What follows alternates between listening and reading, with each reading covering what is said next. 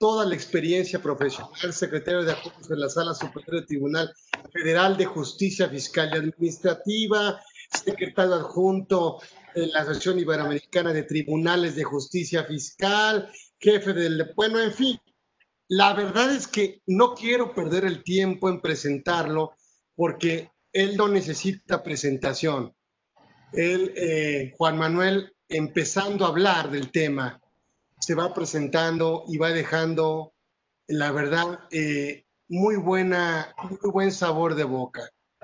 No es la excepción. Yo quiero comprometerlo para seguir invitándolo en este programa de Conversando con Orfe, porque tenemos muchos temas y tuvimos que elegir uno, que era este de la razón de negocios, esta norma, ya nos, nos explicará él, obviamente, que es además eh, aprecio de que tenemos una amistad eh, muy cordial, muy honesta, además. Eh, y esta y le pedí y además coincidimos que lo importante era, porque además tiene que ver con la perspectiva de reforma ahora en 2021. Esta norma general antiabuso, yo le llamaría, obviamente él me va a corregir, norma general antielusión, ¿sí? Eh, esta norma anti antielusión de actos jurídicos. Vamos a que me permita él decir esto. Muchas gracias a todos por estar aquí con nosotros en este programa de Conversando con Orfe, en esta emisión casi número 7 u 8. Y yo no quiero, no quiero que se me desanimen, por eso hemos invitado a los mejores. Y entonces, pues no es la excepción. Vamos ya me voy a, callar para que escuchemos a Juan Manuel con este tema. Yo, por supuesto, me da, eh, intervendré en algún tema que, resulte, pero solamente para ampliar, porque no necesita, supuesto, que, que, conversemos, o sea, al contrario, yo también voy a tomar notas y no me queda más que agradecer a, a mi amigo y gran profesionista, Juan Manuel Ángel Sánchez. Gracias por estar conmigo.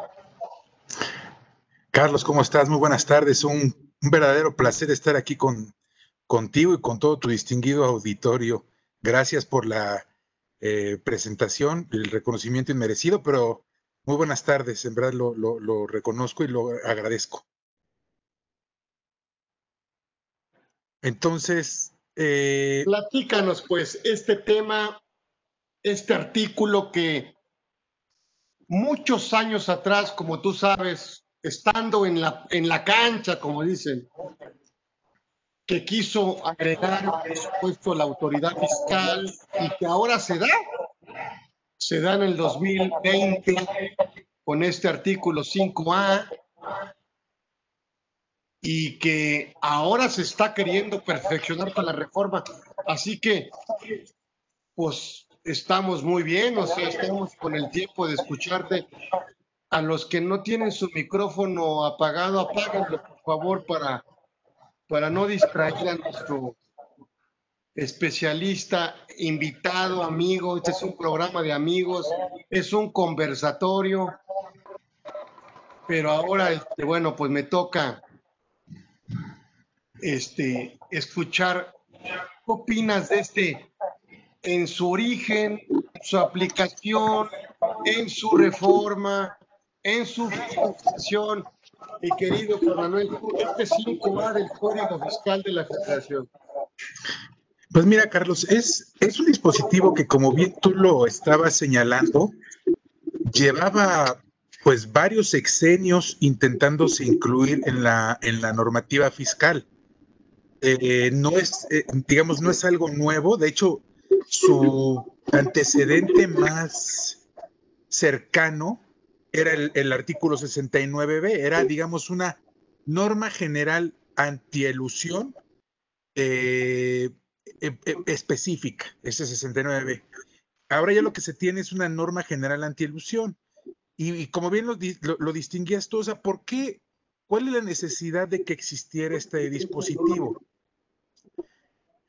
Porque nuestra materia, en la materia fiscal, es la de las pocas materias jurídicas en las cuales ocurren eh, cosas que en cualquier otro ámbito, tanto del derecho como incluso de la eh, cotidianeidad de la realidad, eh, no ocurren.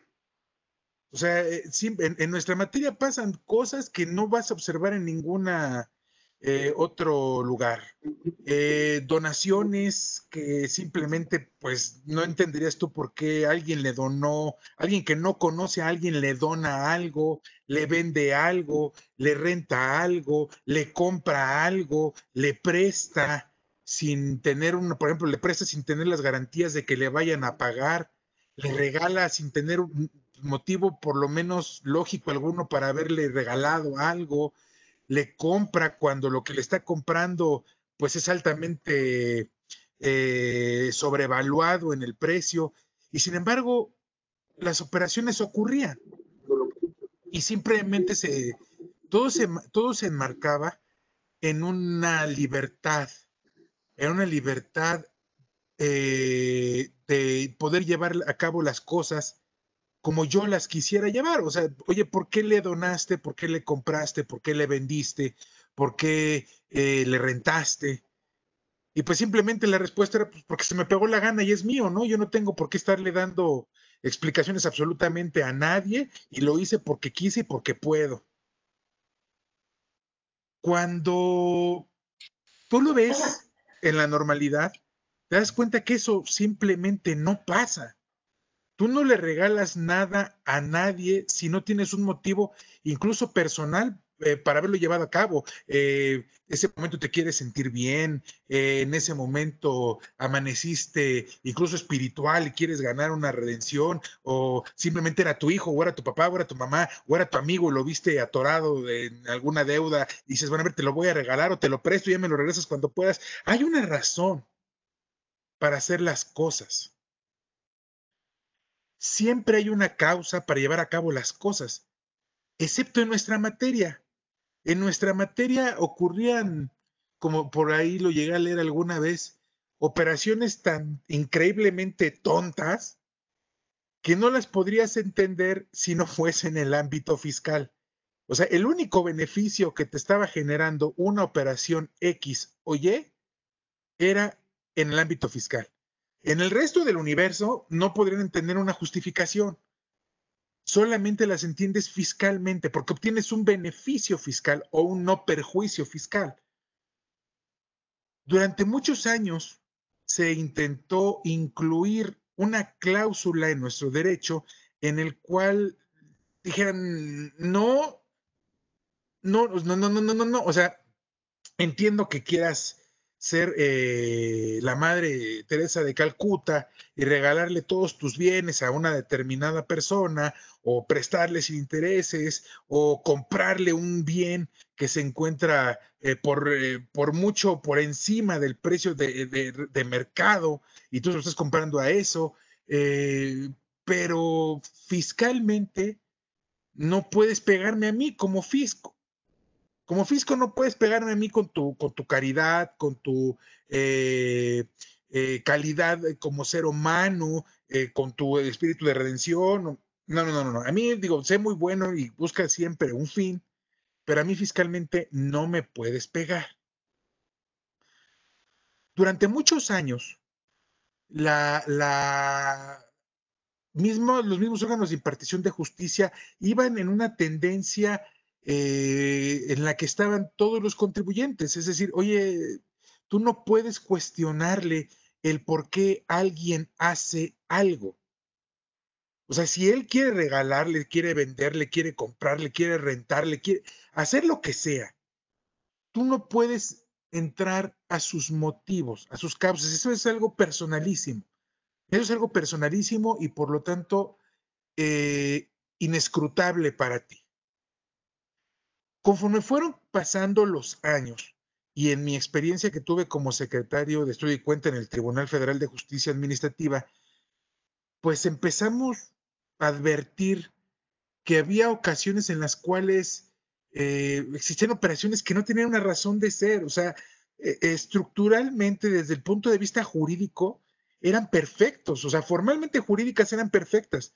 Había contratos, había eh, documentos de soporte, había eh, todo perfectamente protocolizado ante notario, era una belleza jurídica. Sin embargo, tú los veías y decías, híjole, es que esto está muy raro, o sea, ¿por qué, ¿por qué le prestaste? A ver, si tú estabas viendo que era una, una empresa, una empresa que no tenía un solo activo, que tenía eh, ingresos mínimos declarados, ¿cómo es posible que le prestes, no sé, 500 millones de pesos y, sin una garantía real, ¿no? O sea, ¿cómo es posible que no hayas asegurado la posibilidad de recuperar esa cantidad que le estás prestando? Entonces empezabas a generar preguntas. Y incluso antes de que se llevase a cabo esta modificación, esta reforma, si ustedes eh, revisaban la exposición de motivos del artículo, de la inclusión del artículo 69b, empiezan a ver que, que, una parte del soporte de la exposición de motivos son precisamente algunos fallos del Tribunal Federal de Justicia Administrativa de la Sala Superior en concreto, en las cuales se empezaba a plasmar esta posición.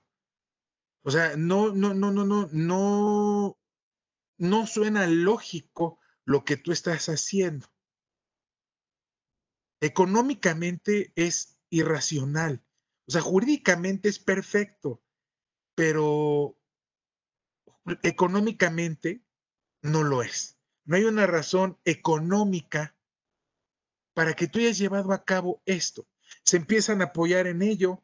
Hubo también una propuesta de reforma al cierre del sexenio eh, anterior, no permió, pero en esta, en esta que, ya se incluye en el Código Fiscal de la Federación de este año, ahí sí ya se toma eh, eh, todo esto que se, ya, venía un, avance eh, durante los años anteriores. Esta, este artículo, o mejor dicho, esta cláusula general anti-ilusión, como tú lo señalabas, o como cláusula antiabuso, que, que también está señalada así en la exposición de motivos, se incluye en el artículo 5A del Código Fiscal de la Federación. Y, mira, sin haberlo buscado así, cuando tú y yo teníamos la, la, que tú me pedías que, que, diga, que oye, ¿de qué, ¿de qué te gustaría que platicáramos? Y yo te comentaba, oye, a mí me encantaría tocar este tema y su relación con el ámbito de la materialidad. Y mira, nos quedó, esto sí nos quedó como anillo al dedo, no como otras cosas, ¿verdad? Eso sí nos cayó como anillo al dedo, eh, porque con la presentación del, del paquete económico, eh, el día de ayer, tenemos que precisamente uno de los aspectos de la reforma que se está proponiendo ya a este recién incluido artículo 5A es modificar un tema en concreto que son las repercusiones en el ámbito penal, que ahorita lo, vamos a, ver. Pero lo relevante y que quiero que, toquemos es que ya se hace una, un pronunciamiento expreso por parte del intérprete originario del texto que su creador es el legislativo, bueno, en este caso sería la iniciativa de, reforma, pero ya no está diciendo cómo se debe de interpretar el artículo. Es muy interesante, pocos, en pocos eh, dispositivos o no en muchos dispositivos, si lo queremos ver así, eh, el creador del, del, por lo menos en este caso de la iniciativa, se toma la molestia de explicarlos, de explicarnos cómo debe de ser interpretado la norma. Aquí ya nos da una, nos dice, ah, mira, la interpretación de este artículo debe de ser así, es muy, muy interesante. Pero hace un pronunciamiento de la relación que tiene esta cláusula general antielusión con el aspecto de la materialidad. Y eso es relevante. Y en, la, en la exposición de motivos nos indica, mira, la materialidad de las operaciones a que hace referencia el artículo 69b del Código Fiscal se encuentra por separado del aspecto de la razón de negocios. ¿Por qué hiciste esto? Ah, es que yo tomé una decisión para comprarle porque me motivó A, B, C y D. Perfecto. Ahora, acredítame que realmente le compraste, que tienes los documentos probatorios idóneos para mostrar que lo compraste. Una cosa, la razón de negocios, no se encuentra vinculada con la materialidad, según lo que nos están indicando en esta exposición de motivos. Tú cuando, en el ámbito empresarial, cuando tú tomas una decisión, cuando estás asumiendo el riesgo de llevar a cabo una operación, tú ya tomaste en consideración una serie de factores que concluyen con la, con la toma de la decisión. Antes de tomar la decisión, tú ya ponderaste, llevaste a cabo una actividad intelectual en la cual tú adviertes una necesidad, adviertes una necesidad, determinas cuáles van a ser los mejores elementos para satisfacer esa necesidad una vez que ya los eh, encontraste diversas alternativas, las ponderas, las valoras, eliminas aquellas que por alguna razón económica, de viabilidad, eh, de implementación, pueden ser las más difíciles de tomar, te quedas con las menos y de esas eliges una tomando en consideración esos mismos criterios, ¿no? E, economía, eh, implementación, eh, certeza de cumplimiento. Y una vez cuando tú elegiste de tus diversas opciones, cuál es la mejor, según estos, estos eh, elementos, la llevas acá, en ese momento. Puede ser que te equivoques, a lo mejor tu juicio, a lo mejor tu juicio no fue el mejor, pero sí tuviste en consideración varias opciones. A lo mejor te equivocaste al momento de, de, tomar la, de, la ponderación, de la valoración, de la selección, pero existió. No todas, no todas las opciones que tú tomas o no todas las decisiones que tú tomas son necesariamente las mejores, pero tú buscaste que fueran las mejores. Esa es la razón de negocios. ¿Por qué económicamente, cuando tú tomas una decisión que económicamente te va a causar a ti un beneficio o un perjuicio, ¿por qué la tomaste? Sobre todo, y, qué es lo relevante aquí, cuando esa decisión va a traer una consecuencia en el ámbito de, tu, de tu pago de impuestos. Tú vas a pagar más o menos impuestos dependiendo de la decisión que hayas tomado. Si tu decisión, si tu decisión económicamente a ti te beneficia y económicamente perjudica al fisco federal, erosiona la base tributaria, veámoslo así, entonces en ese momento es cuando el fisco va a decir, a ver, espérame tantito, a ver, explícame, se va a acercar a ti y te va a decir, a ver, a ver, a ver explícame, Juan Manuel, ¿por qué? A ver, tú tienes la posibilidad de hacer dos cosas.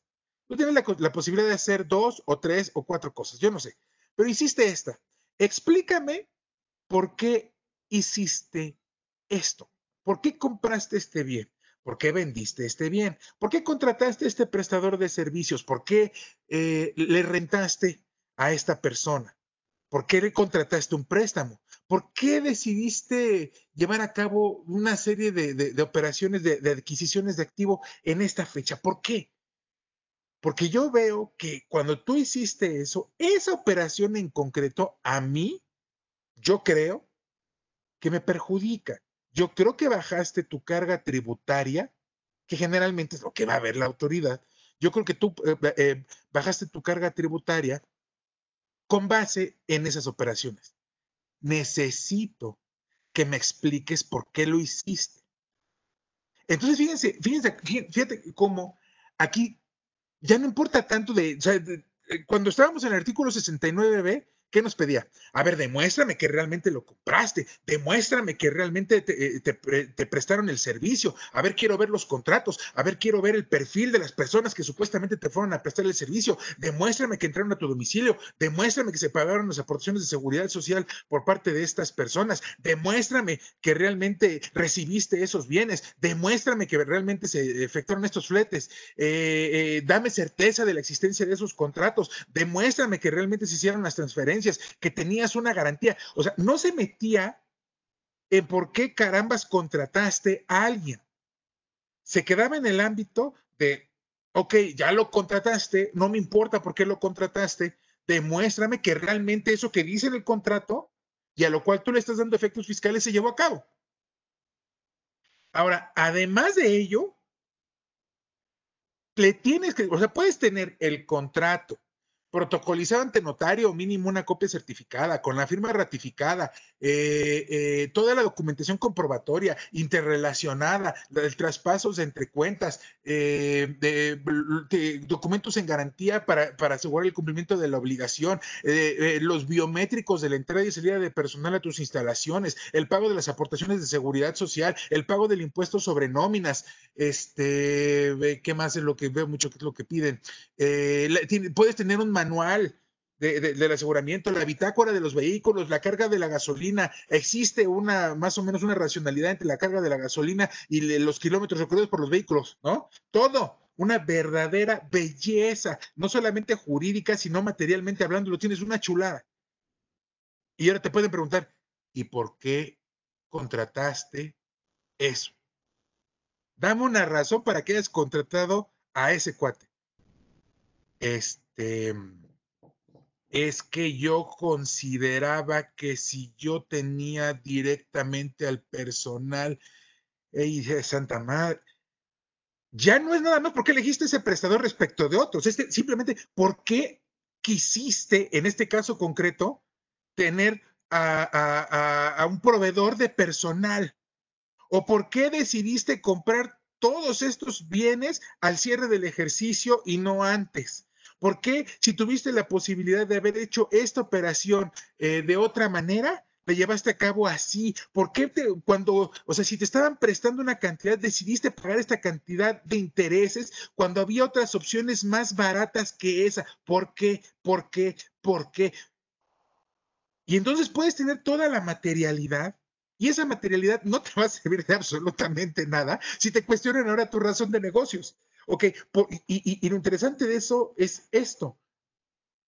Cuando tú tomas una razón de negocios, según lo que platicábamos, eh, perdón, cuando tú tomas una decisión de negocios, no una razón, una decisión de negocios, según lo que platicábamos, la tomas muchísimo antes, o sea, llevas un proceso intelectual eh, previo a la toma de la decisión, que te puede llevar, no sé, te puede llevar desde unos segundos hasta varios meses, hasta varios años para la toma de una decisión. Y entonces, según este artículo, no basta con que tú le des una, explicación coherente, porque a lo mejor dices, ah, bueno, pues mira, este, yo eh, tomé la decisión de contratar a esta persona porque eh, me comentaron que era eh, muy bueno en estos momentos llevar a cabo la proveeduría de personal a través de terceros, bla, bla, bla, bla, bla, bla, ¿no? Muy bien, muy bien, está increíble necesito, por favor, que me exhibas la documentación comprobatoria de esa conclusión a la que tú arribaste. O sea, tú tuviste que haber analizado algo. Entonces, préstame, por favor, toda la documentación, toda la información, porque nos dice el artículo de la información contemporánea a la toma de la decisión. Santo Cristo. Entonces, antes de que yo tomara mi decisión, con, mi decisión que va a tener una consecuencia, yo debo tenerla soportada documentalmente.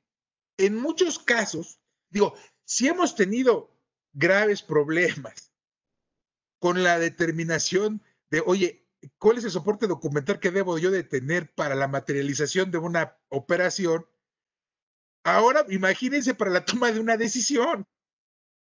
O sea, ¿Cuántas personas no simplemente tomamos? O sea, los mexicanos somos, somos el chilazo, o sea, no, no tampoco somos luego mucho de, de, simplemente, oye, vamos a, hacer un comité, vamos a centrarnos todos.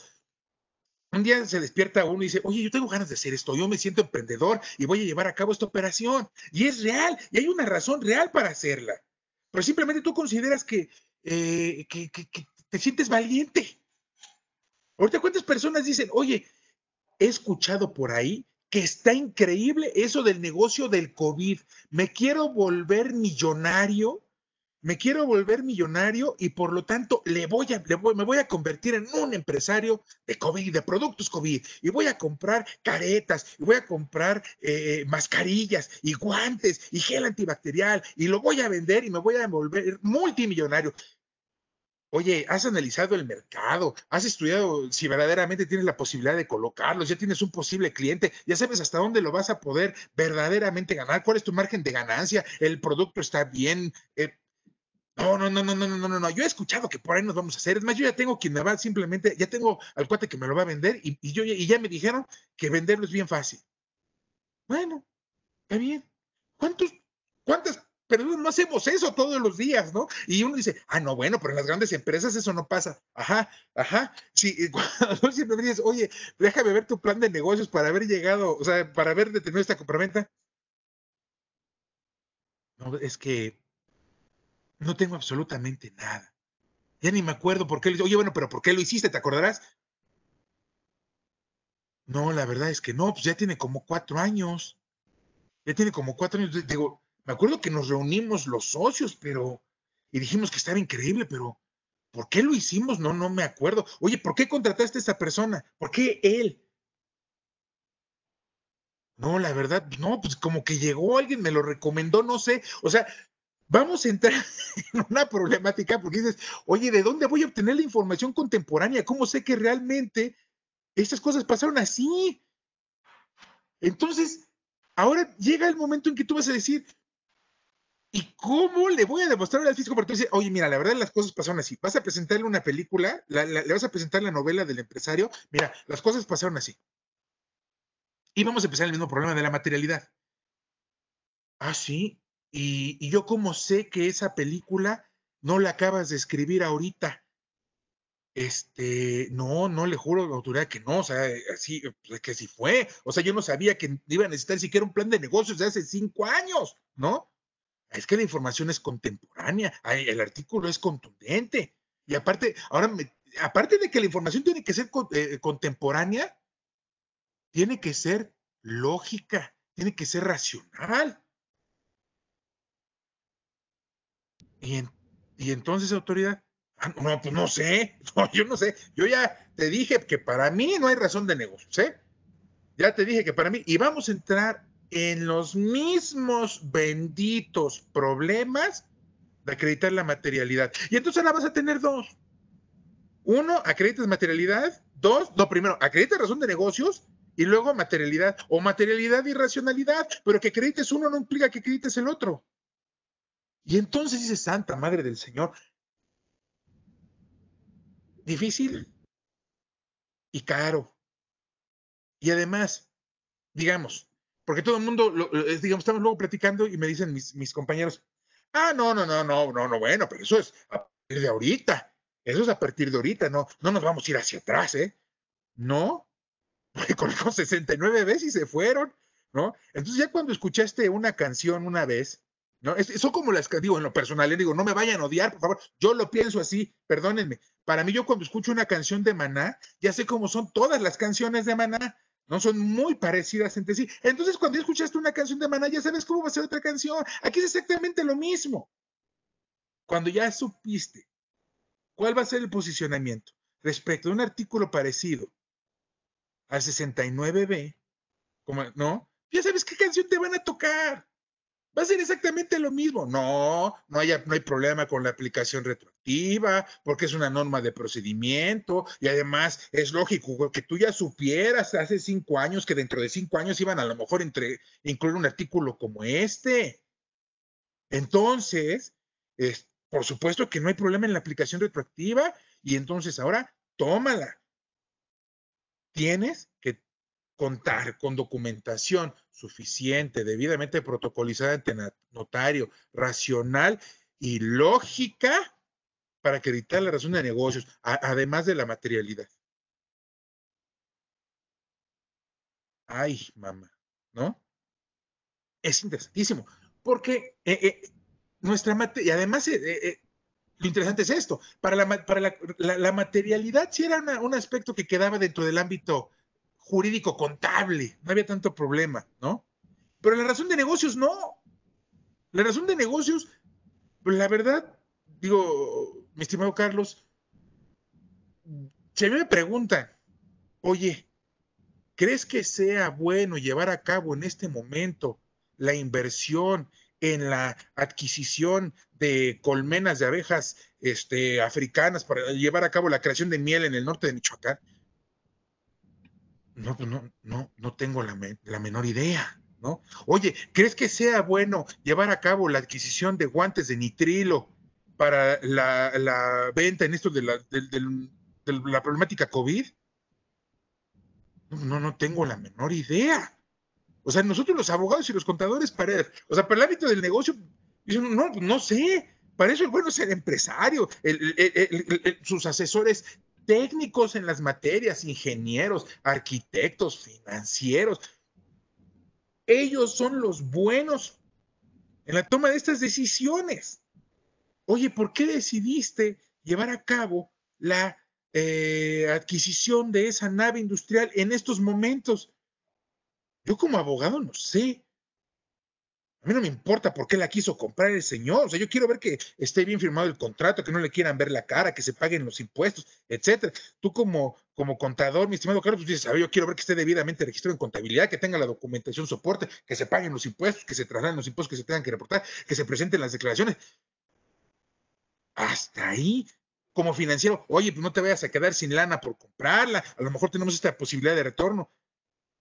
Ahora, ¿es bueno o no es bueno comprar una bodega en León, Guanajuato en estos momentos, en Chiapas en estos momentos. Eh, ah, no, pues no, no tengo la menor bendita idea. Y en la razón de negocios, eso es lo importante. Eso es verdaderamente lo importante.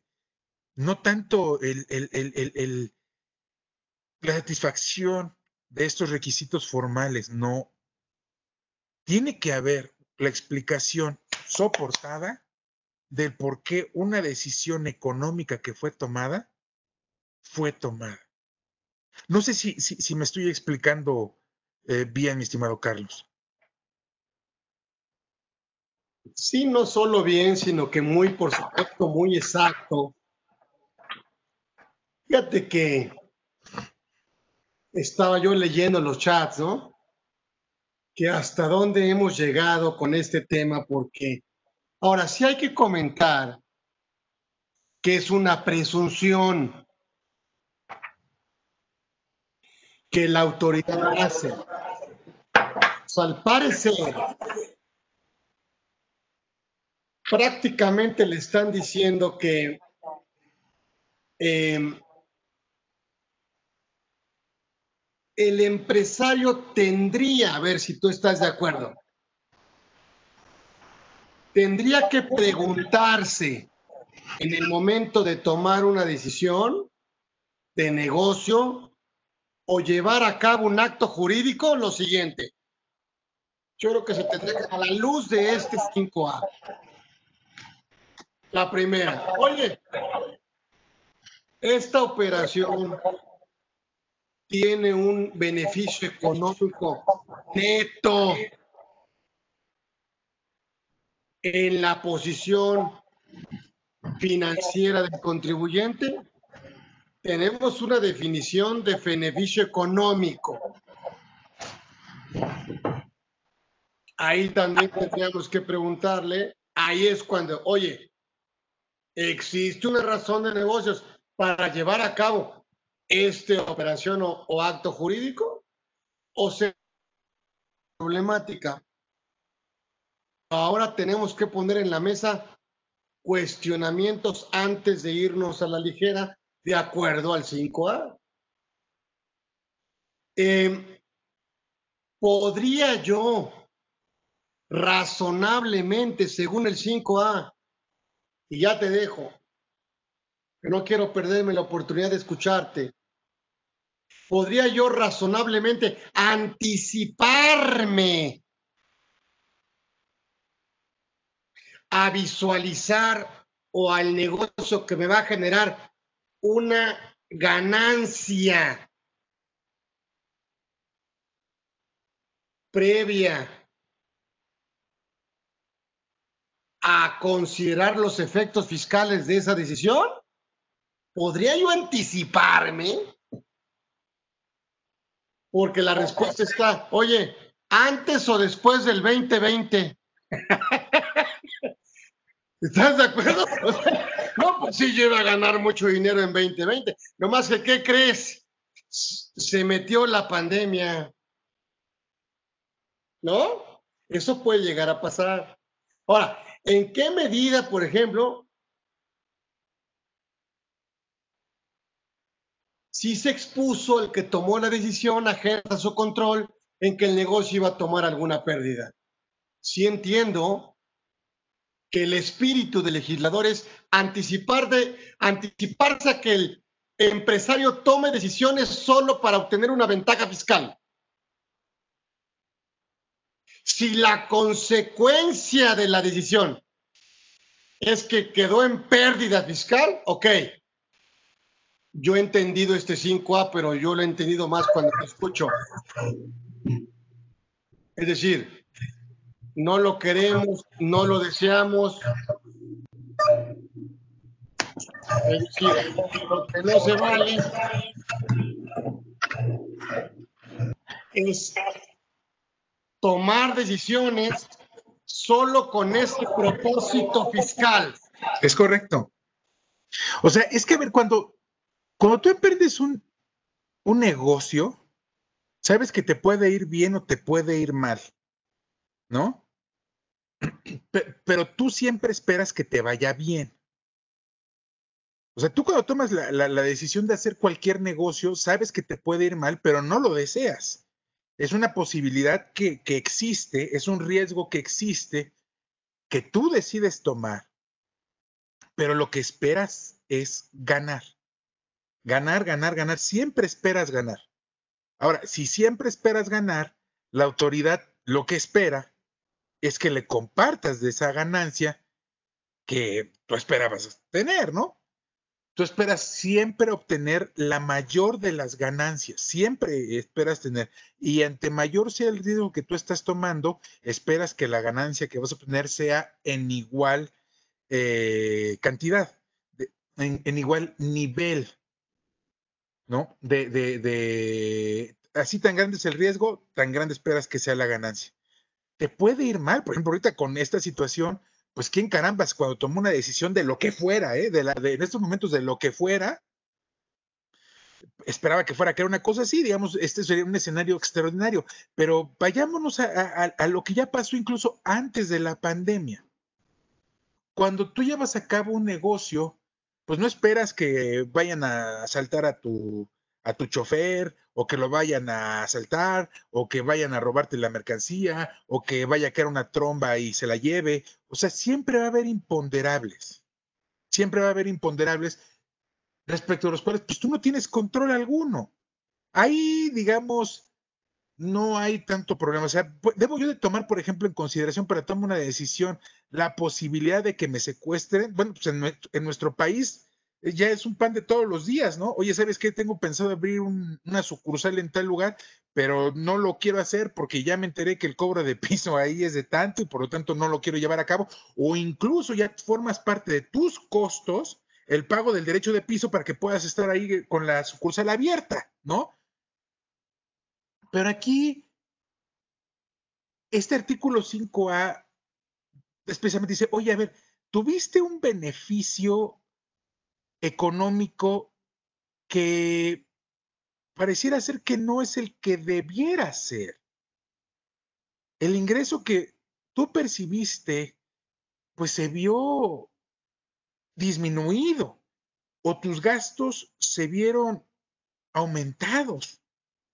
O hay operaciones que no necesariamente tuviste que haber llevado a cabo. Hacías tú muy bien una definición, es interesante, ¿eh? porque, bueno, es me, voy a permitir parafrasear, el, mejor dicho, no parafrasear, dar una lectura textual a esa parte.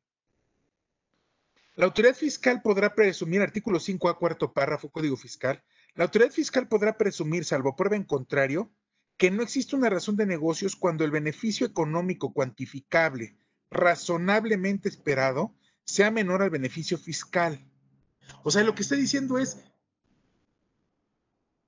a ver, si hay un beneficio económico, ese beneficio económico debe tener una correlación fiscal. Para la autoridad fiscal, tú siempre debes de pagar impuestos atendiendo a tu beneficio económico. Sí. Cuando esa correlación se pierde, nos dice el artículo 5A, es decir, cuando tu, tu beneficio fiscal se va muchísimo más allá del beneficio económico, es decir, si te va mal a ti contribuyente, yo entiendo que me vaya mal a mí. Pero cuando te va mal a ti, contribuyente, y me va muchísimo más mal a mí, fisco, ahí es donde yo no entiendo. Ahí es donde ya no juego yo. Ahí es donde me tienes que explicar por qué me está yendo a mí más mal que a ti.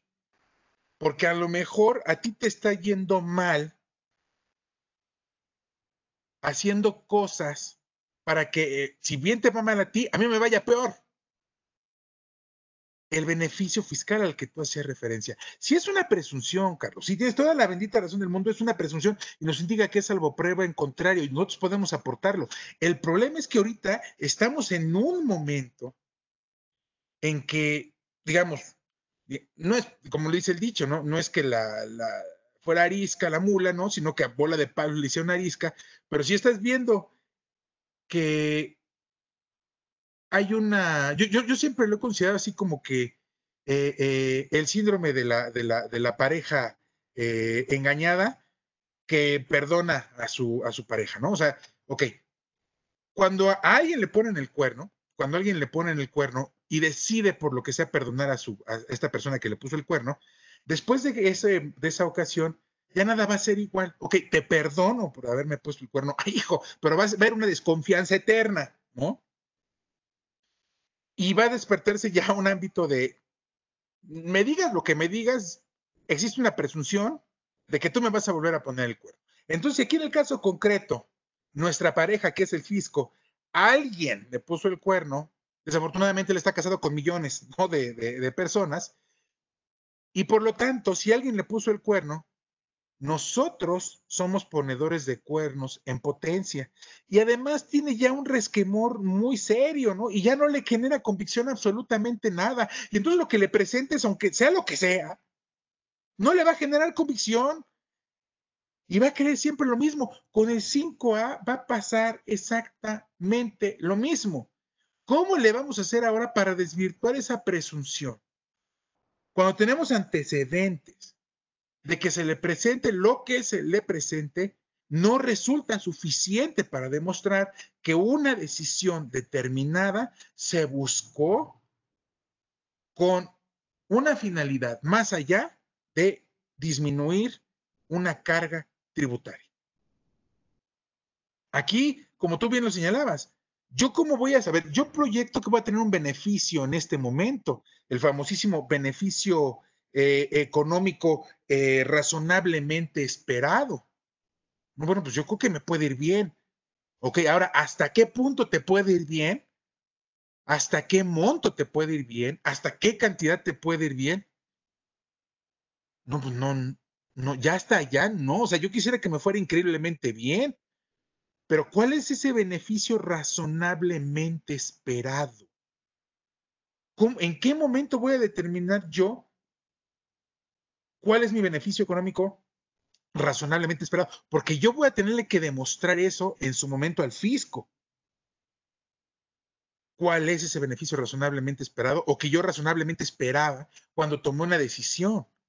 Y también, en ese momento en que yo tomo una decisión con un beneficio razonablemente esperado, debo yo de ponderar también cuáles van a ser las consecuencias tributarias de esa eh, de, la lesión de actividad con ese beneficio razonablemente esperado y yo pensar si ese, ese beneficio razonablemente esperado va a ser en ese momento, de ese momento que estoy proyectando, inferior al beneficio fiscal que se va a obtener. ¿Por qué? Porque en ese momento yo voy a tener que juntar con todos los elementos para acreditar la razón de negocios, porque ahí lo que nos dice la normativa es que se presume que no hay razón de negocios. O sea, ya ni siquiera vamos a tener que entrar a, la autoridad va a tener que entrar al mundo de si es justificable o no que se considere que hay una razón de negocio, ¿no? Ahí la ley nos dijo, ah, aquí se presume que no hay, ¿eh? Pero para todo debemos de tener eso ya eh, contemplado, ¿no?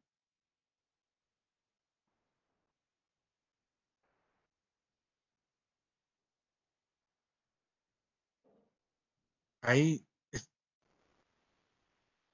no te, ahí no te escuché, Carlos. Sí, pudiéramos empezar a compartir algunas conclusiones con tu...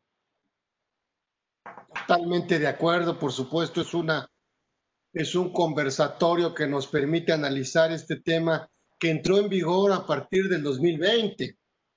Esta regla general antiabuso o antielusión que pues entró como un mecanismo para, quiero pensar, ¿eh? para evitar el abuso de la norma tributaria y, y tratar de contrarrestar la ilusión fiscal. Eh, y la norma, cuya norma permite a la autoridad fiscal, yo diría, me parece algunos juristas dicen eliminar el beneficio fiscal. Yo creo que recaracterizar el acto jurídico y como consecuencia el beneficio fiscal, porque la ley fiscal es una ley de consecuencias de actos jurídicos. Y yo creo que estos beneficios, pues, que obtiene el contribuyente fiscales, bueno, pues cuando estos beneficios se aparten de una razón de negocio y derivado de ello haya, eh, eh, sean en perjuicio del fisco federal, bueno, pues entonces entrará esta norma que tiene que ver con un tema de sustancia sobre forma. Fíjate, en, uno de tus, de tus eh, libros, tú tocas, tú tocabas muy bien un tema que se señalaba como la, la economía de opción. ¿No? Si yo tengo la posibilidad de hacer A o de hacer B, Así es. no tengo yo por qué tomar la más cara, ¿no? Pero aquí la, consecuencia, digo, y, y, no quise entrar ya a la consecuencia, que es precisamente lo que tú indicas, que es la recaracterización, porque más allá, digamos, yo creo que la problemática real que va a enfrentar ahorita el empresario, la consecuencia, digamos, ya, ese sí va a ser un ámbito, eh, algo que sí nos va a tocar a, los abogados y a los, a los contadores, defender, justificar. A ver, no, a ver, espera, ok, ya, me partiste el alma con lo de la razón del negocio, eh, pero ahora estás diciendo que esto, esto tendría que haber sido un arrendamiento y no un comodato, o, ¿no? Oye, no, espérame tantito. O sea, ya podríamos, digamos, ya entrar, ahí sí entraríamos en un aspecto de, de, de, esto que tú señalabas, ¿no? De, la economía de opción. Oye, ¿por qué este? O sea, cuando tú elegiste la opción de cuál era la que me va a partir el alma a mí ya autoridad, después, la que te genera a ti el mayor beneficio fiscal, porque ahora va a ser así. Ahí sí dirías, no, bueno, aquí ya podemos, podemos entrarnos aquí, en este punto. Pero antes de la consecuencia, la verdadera problemática en la que se encuentra ahorita el empresario es, oye, ¿qué hago yo en este bendito momento? Si ya, me, si, ya tengo más o menos grandes posibilidades de considerar que me van a exigir hacia atrás la razón del negocio de mis operaciones, ¿cómo en este momento me preparo yo para empezar a recibir las facultades de comprobación de la autoridad para revisar la razón de negocios de algo que pasó hace cuatro años, once meses y 29 días. ¿Cómo le hago yo para ahorita tener preparado todo? Si empezamos a esperarnos al ejercicio de la facultad de comprobación, digo, este artículo todavía no se va a empezar a actuar ahorita, o sea, todavía no se va a aplicar ahorita, porque pues simplemente ni siquiera sabemos si existe ya el comité de sabios, el consejo de sabios a que hace referencia el, artículo 5A y que son los que van a determinar eh, si se aplica o no se aplica el dispositivo. Pero si ya sabemos, si ya sabemos que en uno o dos años, como ocurrió con 69B, esto va a pasar, lo que ahorita tenemos que preocuparnos, más allá de las consecuencias, mi estimado Carlos, es prepararnos para ir viendo, ¿sabes qué? ¿Qué tenemos? Si lo que me están diciendo es que debo yo de contar con información contemporánea del momento en el que se tomó la decisión, debo yo de buscar esa información contemporánea para tenerla a la mano, tenerla sistematizada, tenerla preparada en las principales decisiones que fueron tomadas por la empresa y que nosotros sabemos que probablemente exista un diferimiento de la contribución, porque nos está diciendo ahí, mira, si hubo diferimiento de la, de la contribución, nos indica, eh, eh, eh, si hay reducción, eliminación o diferimiento temporal de una contribución, eso es un beneficio fiscal. Dice, Santa Madre de Dios, es que yo con estas inversiones que llevé a cabo, pues disminuí el pago de contribuciones, lo diferí. ¿Por qué decidí yo llevar a cabo la adquisición de estos activos? ¿Cuál fue el beneficio económico que yo pensaba obtener cuando la realización de obras de, determinados proyectos pueden empezarse a ver reflejados sus beneficios económicos en algunos años. Y el impacto fiscal que estoy teniendo yo ahorita es, eh, o mejor dicho, el impacto fiscal que estoy teniendo es inmediato.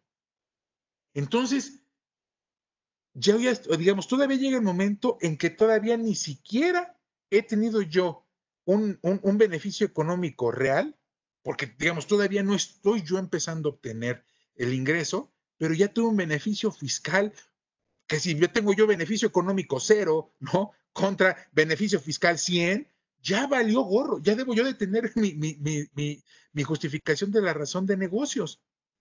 Entonces, yo creo que ahorita es esto, más allá de las consecuencias del rechazo, que sí que son, que van a recaracterizar y la, la, la, la, la, eso va a ser en dos años ahorita debemos de preocuparnos por reunir, por allegarnos de esa información contemporánea, por tener el plan de, sabes qué, qué pasó, a ver, explícame qué pasó hace cuatro años, ¿por qué lo hiciste así?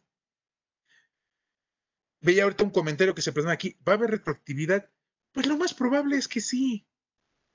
Lo más probable es que sí. Si va a haber retroactividad, entonces vámonos mejor preparando para el peor de los escenarios. Digo, a lo mejor estoy loco, ¿no? Y la verdad, en un par de, años eh, aparece una sentencia de la Suprema Corte de Justicia de la Nación en la cual dicen, no, no es retroactivo, ¿verdad? Y todo el mundo se, mofa de mí y, se burla. Y, eso me daría un gran gusto, ¿no? Pero si no pasa eso, si no pasa eso, y si es retroactivo, mejor estar preparados para ello que estar esperando en la facultad de comprobación y empezar a parir chayotes en ese momento, Carlos. Ahora, si nos vamos a la historia que tenemos con el 69B, que también es una presunción, pues entonces la retroactividad ¿Sí? Se pudiera dar. A mí lo que me preocupa es que eh, esta presión por parte de la autoridad le va a dar, le da la facultad, le da la facultad para cuantificar el beneficio económico esperado y confrontarlo con el beneficio fiscal. Y obviamente efecto de determinar si el, si el primero es menor que el segundo. Dice menor, ¿eh? no dice igual y entonces podrá la autoridad calificar la, la carencia, la falta de la razón de negocios. Sin embargo, para darle certeza jurídica al contribuyente, ahí vamos a tener problemas porque dicha cuantificación también, también, ¿eh? hay que decirlo, y tú estuviste en el Poder Judicial, también deberá de estar debidamente fundada y motivada. Y entonces la cuantificación que la debe realizar la autoridad para determinar si los montos económicos son, están obviamente por arriba de los beneficios fiscales,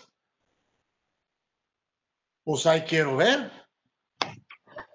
Sí, la autoridad no lo va, no, lo va, no lo va a tener fácil en esa parte, pero digamos también por experiencias de, otros, de otros eh, preceptos o la interpretación de otros preceptos, el artículo eh, que contempla el principio del 68, si no recuerdo, el 68, no, no eh, que contempla el principio de presunción de legalidad de, las de la acciones de las autoridades y que han dicho, bueno, pues es que se presume que es legal, ¿no? Pues para mí el beneficio económico esperado era este, demuéstrame que estoy loco, ¿no?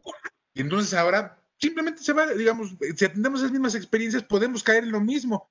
Nos van a revertir a los contribuyentes la carga de la prueba de, pues yo creo, para mí estimo que el beneficio económico esperado era este. ¿No está mala autoridad? Demuéstramelo. No, no, no. O sea, me queda claro que esta falta de o carencia de razón de negocios pues tendrá el carácter de un acto jurídico como una simulación, si estás de acuerdo, eh, relativa al intentar la autoridad de alguna manera probar que esta falsa apariencia, ¿no? Eh, sí, y, todo, aparte sobre todo. descubrir este acto real que oculta una información. Este,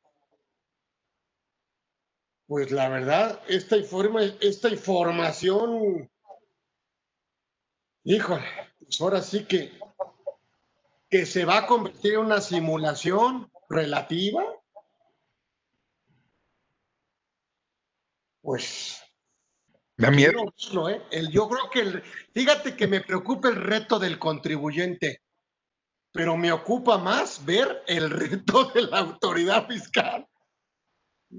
Sí, no, no, pero, pero, pero, fíjate cómo lo, maravilloso de esto eh, es que cada vez, o sea, eh, hemos cambiado una posición. Digo, estos son, son extremos, ¿no? Son, extremos los que se están eh, llevando, es como un péndulo, y ahorita, toda, ve, cómo ya la base, la base de, gran parte del sistema tributario para la, en el ejercicio de facultades de las autoridades es una presunción de que siempre el contribuyente busca perjudicarlo con lo que hace. Oh. Esa es la base de todo. O sea, el contribuyente, todo lo que lleva a cabo es bajo una presunción de partirle el alma al fisco. Y dices, oye, a ver, pero, y entonces mi, mi, derecho, mi derecho a que por lo menos me juzgues, veas, me consideres, que lo hice bajo una presunción de buena fe, y que por lo tanto partamos de ello, ah, no, no, no, tú todo lo estás haciendo, lo estás haciendo para simular, para, para falsear, para, para fabricar, para, ah, para mentir, para engañar.